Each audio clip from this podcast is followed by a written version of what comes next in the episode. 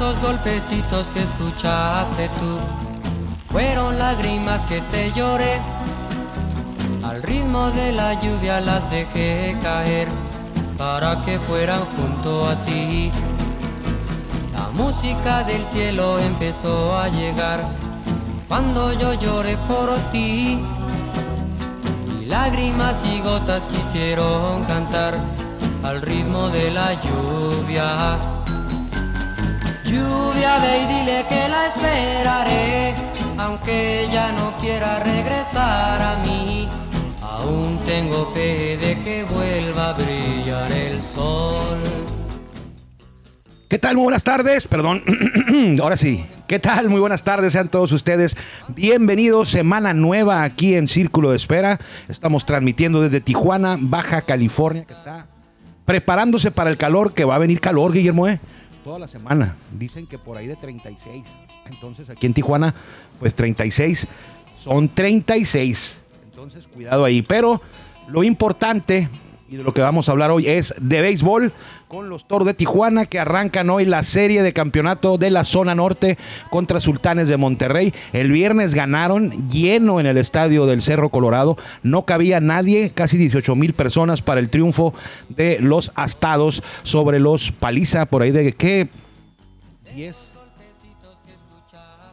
más, ¿no? Como Ahorita te confirmo. fue, una, fue paliza, no me acuerdo bien de los de la aquí estuve, pero sí fue paliza desde. Es más, iba 8-0 por ahí de la cuarta entrada, quinta entrada. Para la victoria de los toros y con eso en seis juegos superaron a Acereros del Norte en la serie de zona y ahora nada más quedan cuatro equipos, dos en el norte, dos en el sur. Se juegan las series de campeonato a partir de hoy en la zona norte. Mañana arrancan en el pelotón eh, sureño y de eso y mucho más hablaremos hoy mientras escuchábamos a los Sleepers. Los Sleepers se llama la melodía. Vamos a poner otra vez, Guillermo. Ahí está. Ahí está, los Sleepers con Al ritmo de la lluvia con dedicatoria especial para mi papá y mi mamá que amablemente todos los días nos escuchan en la mesa de Otay. Ayer que fue el Día de los Abuelos, pues otra felicitación con esta melodía que seguramente les ha de traer buenos recuerdos al ritmo de la lluvia de los Sleepers. Soy Armando Esquivel, esto es Círculo de Espera, estamos transmitiendo a través de nuestro podcast en Spotify, nos pueden encontrar ahí como Círculo de Espera Radio y también en la radio en Tijuana en vivo a través de la número 1 104.9 en Tijuana y en Ensenada en la rancherita 89.1. Vamos con la mejor voz de un estadio de béisbol en México, es la de Jorge Niebla el Caifán y él se encarga todos los días y es un privilegio que lo haga de abrir la puerta de este espacio. Bienvenidos. Ya estamos en el círculo de espera. Acompáñanos a tomar turno y hablar de béisbol con un toque relajado. Aquí empieza Círculo de Espera. De espera.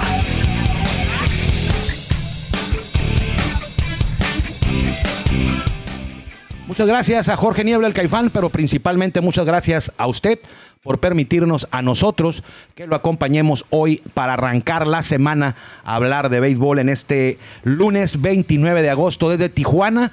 Eh, este mes trae 30 o 31. 31, ¿verdad? 31. Agosto. 1, 3, 4, 5, 6, 7. Sí, trae 31 agosto, o sea que es el antepenúltimo día, 29, 30, 31. Y es el día en el que arrancan eh, las series de campeonato en la Liga Mexicana de Béisbol. Ah, bueno, arranca una en la zona norte. En lunes, a mucha gente no le gusta este formato que tiene juegos el lunes en playoff, pero pues son las finales de zona o las series de campeonato. Entonces, como dicen en la película de The Field of Dreams, donde sale Kevin Costner, construyelo y vendrán.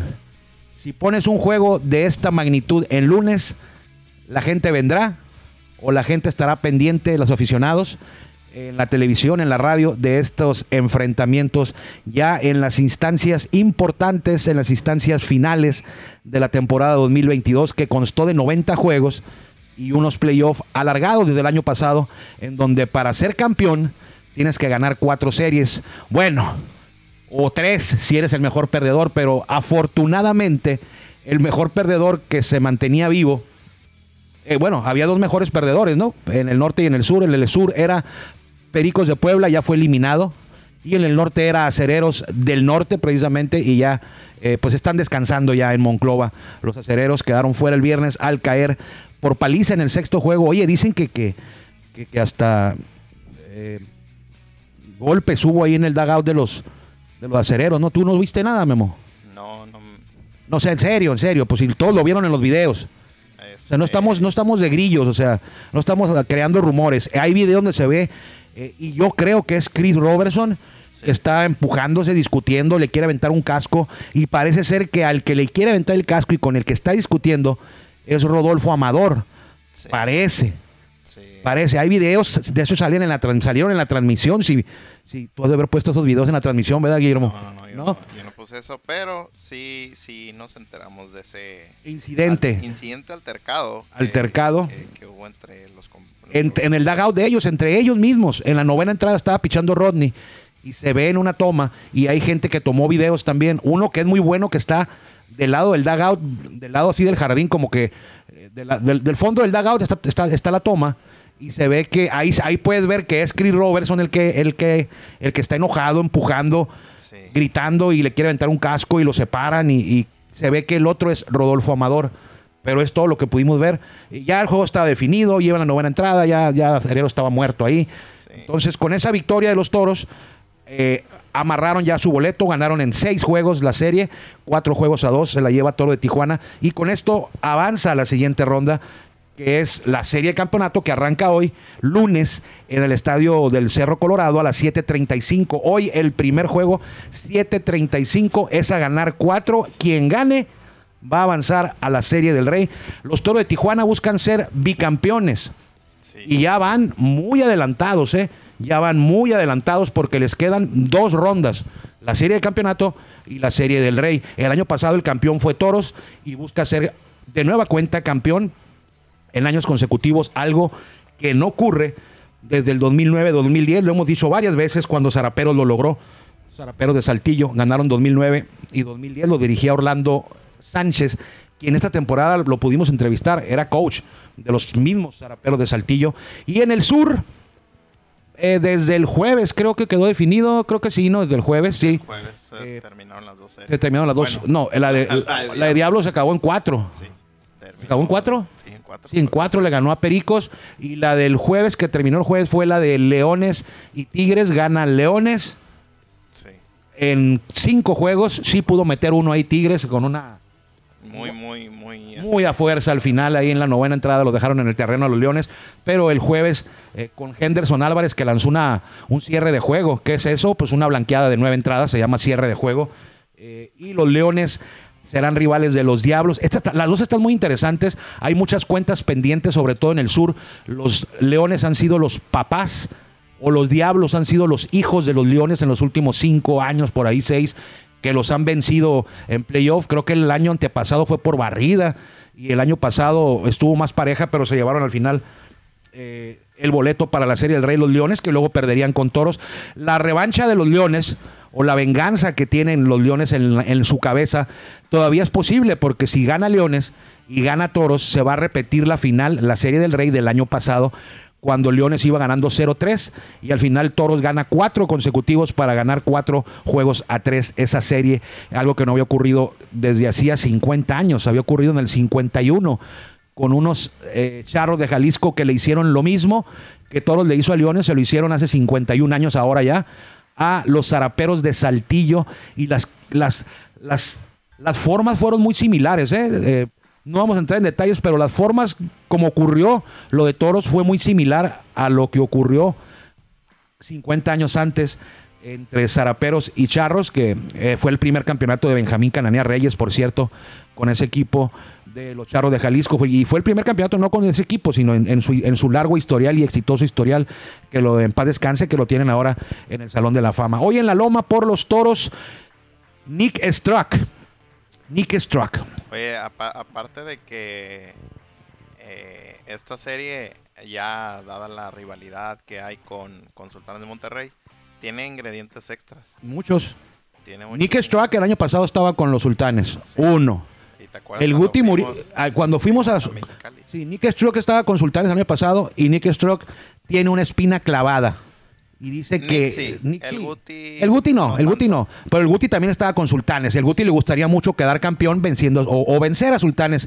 En esta instancia le daría mucho gusto. Sí, pero. estar en su casa. Pero este. El, el Nick Stroke. Nick sí Stroke ha sí. dicho abiertamente Sí, que tiene cuentas pendientes. Sí, y que él quiere lanzarles y ganarles para que demostrarles que se equivocaron en dejarlo ir.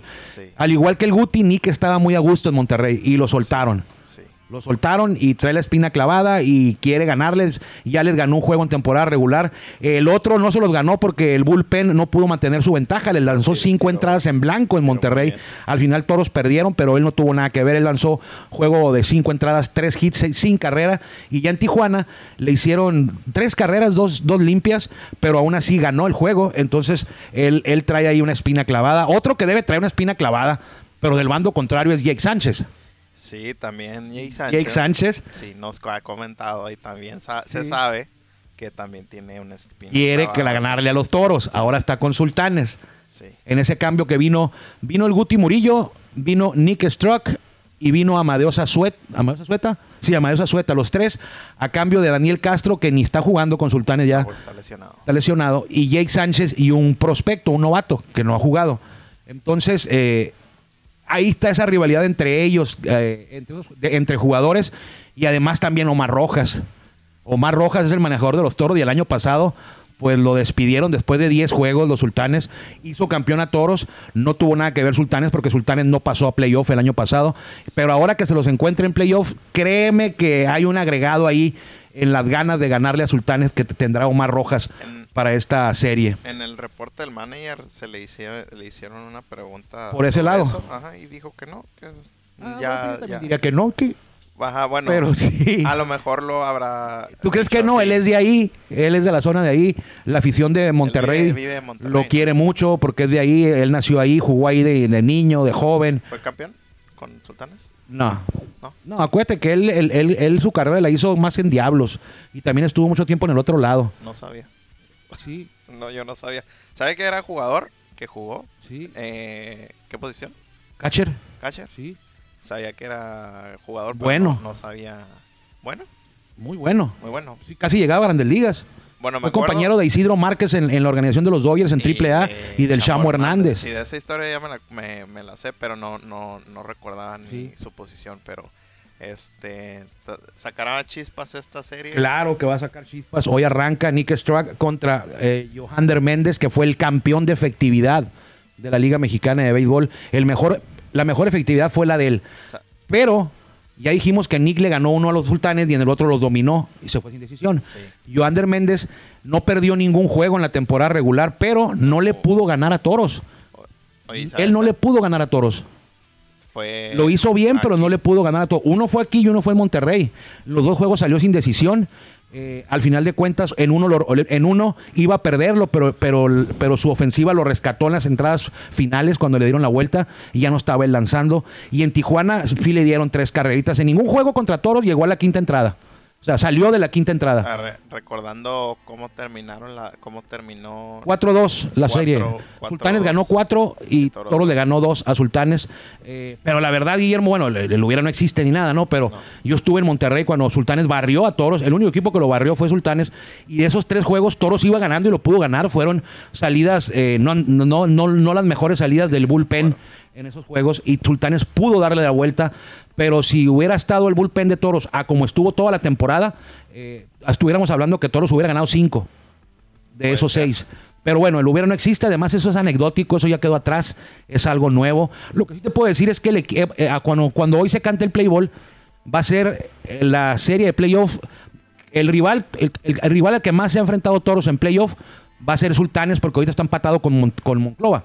Toros se ha enfrentado cinco veces a Monclova en playoff y cinco a Sultanes. Pero cuando empiece esta serie, ya Sultanes van a ser seis series las que habrá disputado con los Toros de Tijuana, el equipo al que más se ha medido Toros en playoff. ¿Cómo le ha ido en las primeras cinco? Bueno, los Toros han ganado dos y Sultanes ha ganado tres, incluyendo la del 2004. Hay que tenerlo ahí en cuenta porque se enfrentaron en el 2004. El primer rival, el primer playoff que jugó Toros en su historia fue contra Sultanes y perdió la serie 4-2. Sin embargo, avanzó como mejor perdedor a la siguiente instancia, donde fue eliminado por Pericos de Puebla en ese 2004. Luego se volvieron a topar en 2016 en la serie de campeonato y Toros les ganó. Y luego se volvieron a enfrentar en el 2017, serie de campeonato y Toros ganó. En 2018 se enfrentó Toros con Sultanes en serie campeonato, ganó Sultanes y en 2018, la segunda temporada, se enfrentaron en la primera ronda de playoff y Sultanes ganó. Esa fue la última vez que se enfrentaron en 2018, el segundo campeonato, el de otoño o de invierno, le decía otoño, le decían, y ahí también ganó Sultanes, pero ahí fue en el primer playoff. Se han enfrentado en tres series de campeonato, esta será la cuarta. Toros ha ganado dos y ha perdido una. Entonces, favoritos, los Toros terminaron en primer lugar la temporada regular. Sultanes avanzó de cuarto. Es una sorpresa, de hecho, que Sultanes esté en esta instancia. No se esperaba que Sultanes fuera a estar aquí. Eh, cuando arrancaron los playoffs y eran seis equipos en playoff, decíamos, va a llegar a la final del norte, va a llegar Toros contra Tecolotes o Toros contra Monclova. Es lo que se decía, Toros o Tecolotes o Toros o Monclova. Y Sultanes hizo lo suyo un equipo acostumbrado a estas instancias, jugadores experimentados en playoff, no solo en verano, no solo en verano, también en invierno, y despacharon a Monclova en cinco juegos, hicieron lo mismo con Tecolotes, un equipo que se mantuvo peleando el primer lugar toda la temporada con los toros, incluso mucho tiempo fue el líder Tecolotes, Toro les dio alcance en, la, en el último mes de la campaña y era favorito Tecolotes, era favorito Monclova y Toros para estar en esta instancia, no está ni Tecolotes ni Monclova, Toros sí, y el rival es Sultanes. Hay quien dice, y lo manejamos en el programa de Béisbol Sin Fronteras con mi compañero Héctor Bencomo, que dice que el nuevo clásico de la Liga Mexicana de Béisbol es Sultanes. Toro, fíjate que le voy a empezar a creer, le voy a empezar a dar la razón.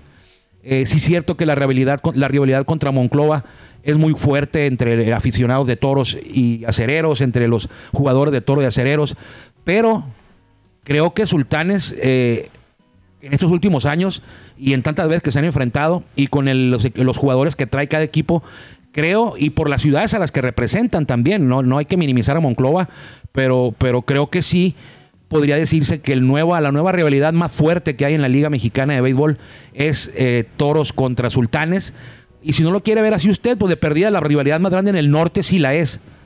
Sí. Muy pegada Monclova también con Toros y muy pegado Monclova con Monterrey. Esos tres. ajá, yo creo que estos tres equipos. Esos tres series, Tijuana, Monterrey, Tijuana, Monclova y Monclova, Monterrey, son las tres más fuertes, pero sí creo que por poquito podríamos, se puede llevar el, el derecho a esta rivalidad de que se le designe como el clásico, el nuevo clásico, porque el clásico del norte ya está, creo que es Zaraperos, Zaraperos Sultanes tiene años esa, porque son hasta vecinos, pues es como ir de aquí a Ensenada, Saltillo de Monterrey. Tan cerquita, tan cerca. En una hora, un poquito más en carro, es Saltillo de Monterrey, o hasta menos. Bueno, quién sabe cómo le, qué tan pesada tengo usted la chancla. Pero sí está cerca, hay una carretera muy buena ahí, doble carril, de cuatro carriles, dos, dos en cada sentido. Eh, pero hoy arranca. Hoy arranca y hay otra cosa también en toros. Eh, mucha gente ha dicho que, que Ey, que Toro se equivocó, que soltaron a Julio Terán y eh, que eh, Julio Terán va a lanzar mañana contra Toros. no creo que tenga resentimiento Terán. No, no, es un profesional. Ah, ¿cómo crees que no? Al equipo que dijo no me va a servir en playoff, lo voy a dejar libre. Lo tomó otro equipo y ahora tiene la oportunidad Terán de enfrentarlos. Pero ya lo hemos explicado, mucha gente todavía tiene esa espinita, dice, tu toro se equivocó, está lanzando muy bien, está, lanzando muy bien Terán, sí está lanzando muy bien Terán en lo que hizo en playoff, es correcto, pero cuando Toros tomó la decisión, Toros no tenía, no había visto lo que había hecho Terán en playoff, porque no llegaban todavía los playoffs. Toros tenía 6, 7 salidas de Terán, hizo su, sacó toda su estadística, su balance, y dijo, así como lo hemos visto, no nos va a servir en playoff. Así que mejor de una vez, vamos a dejarlo libre para poder traer a Humberto Mejía, que también lo ha hecho muy bien. Sí. Entonces, eh, esa es también otra cuestión para esta, que le va a dar sabor a esta rivalidad, a esta, a esta serie, eh, con jugadores, no hombre, están unos, equipones los 12. Ahorita vamos a ver y, y eh, las aficiones son buenas aficiones, veremos a ver si el Palacio Sultán va a estar más lleno, aparte porque les toca serie de fin de semana. Eso ¿Les toca viernes? Eso no, jueves, viernes y sábado. y de ser es una ventajita, ¿no? Para todos los equipos, yo creo que siempre prefieren sus juegos importantes en fines de semana que entre semana. En este caso, a los toros de Tijuana les toca abrir lunes y martes. Que, ojo, ya hay muy pocos, muy boletos. poquitos boletos para hoy y para, mañana. de hoy para el día de mañana. Para... hoy hay menos todavía, fíjate. Qué raro, yo pensé que el del martes iba. Pero bueno, como ya es ahorita, hoy el juego se está vendiendo más para, para hoy. Ahí te va la alineación, Guillermo. A ver. Toros. Probable. Probable. Isaac Rodríguez, segunda base. Nick Williams, jardinero derecho. Junior Lake, jardinero central. Félix Pérez, bateador designado. Leandro Castro, jardinero izquierdo. Efren Navarro, primera base. Agustín Murillo, tercera base. José Guadalupe Chávez, shortstop. Y Jorge Carrillo, el catcher, los dirige Omar Rojas. La rotación, así en ese orden será. Nick Struck hoy, Manny Barreda mañana, mañana es Manny Day. Humberto Mejía el jueves, Arturo Reyes el viernes. ¿Tiene mis tarjetas de Fernando Rodney? Oye, tengo una pregunta a- ¿Qué? a- antes de que Eso fue toros. continúes. Eso Sí. fue toros. ¿No se te hace muy prematuro que Manny Barreda vuelva a tirar? No. ¿Cuándo No. tiró Manny? Tiró, Tiró en Monclova. En Monclova. ¿Cuándo fue? El miércoles de la semana pasada. El miércoles de la semana pasada. Cuéntale, miércoles. Él va a tirar el martes, Jueves. jueves, viernes, sábado, domingo. Lunes. Cinco días de descanso. Cinco días. Sería un poco prematuro que tirara Hoy. hoy. Tendría un día de descanso menos. Pero Manny va con su descanso normal. Ok. Así como está. Sultanes de Monterrey. Gustavo Núñez, shortstop. José Cardona, jardinero central. Sebastián Elizalde, jardinero derecho. Zoilo Almonte es el designado. Víctor Lachule Mendoza, primera base. Orlando Calixte, tercera base. Ramiro Peña, segunda base. José Figueroa, José Augusto Figueroa, jardinero izquierdo. Ali Solís, el catcher. Y el manejador es Roberto Kelly. La rotación, Johander Méndez, su mejor arma, eh, líder de efectividad en la liga durante la temporada. Julio Terán mañana, Cristian Castillo el jueves y el viernes Adrián Guzmán. La serie es a ganar cuatro de siete posibles. El ganador estará plantándose en la serie del Rey eh, que arranca el 9 de septiembre. Esa sí va a arrancar creo que en viernes, Guillermo, o en sábado, una de dos. Ahí te va. Creo que en sábado. El 9 de septiembre, vamos a ver. Creo que es sábado, ¿eh? El 9 de septiembre es viernes. No puede ser, hombre. Arrancaría, El 9, ¿no? bueno, aquí según el calendario, Sí. el 8 y el 9. El 8 y el 9. Que es Bueno, jueves según y yo- viernes. Según yo, 9 y 10. Según yo. Lo vamos a revisar. Sí, Vamos a habrá revisar. que a lo mejor ellos habrán hecho un cambio. Así es. Esos son en la zona norte, en la zona sur. La serie no arranca hoy, arranca mañana, inicia mañana en el estadio Alfredo Harpelú. Los Diablos, el equipo más ganador de la Liga Mexicana de Béisbol, tendrán de rivales a los Leones. Esta es seguramente ya el clásico de la zona sur en estos últimos años. ¿Por qué? Porque los Leones han hecho a los Diablos sus hijos, así como se ¿Qui- escucha. ¿Quién a quién? Los Leones han hecho de los Diablos sus hijos. Así como se escucha y que me perdonen los aficionados de los Diablos, pero los Leones los han traído de hijos en los últimos 5 o 6 años. Hay un- si hay un equipo que ha dominado eh, la zona sur es Leones. Si hay equipos que han dominado la Liga Mexicana de Béisbol es Leones, es Tijuana, es Monclova, esos tres. Si vamos a ver cuántos juegos han ganado del 2015 para acá, eh, ¿quién- ¿qué equipo ha ganado más juegos del 2015 para acá? Ahí va a estar Tijuana, va a estar Monclova y va a estar Leones muy parejos. Lo vamos a hacer.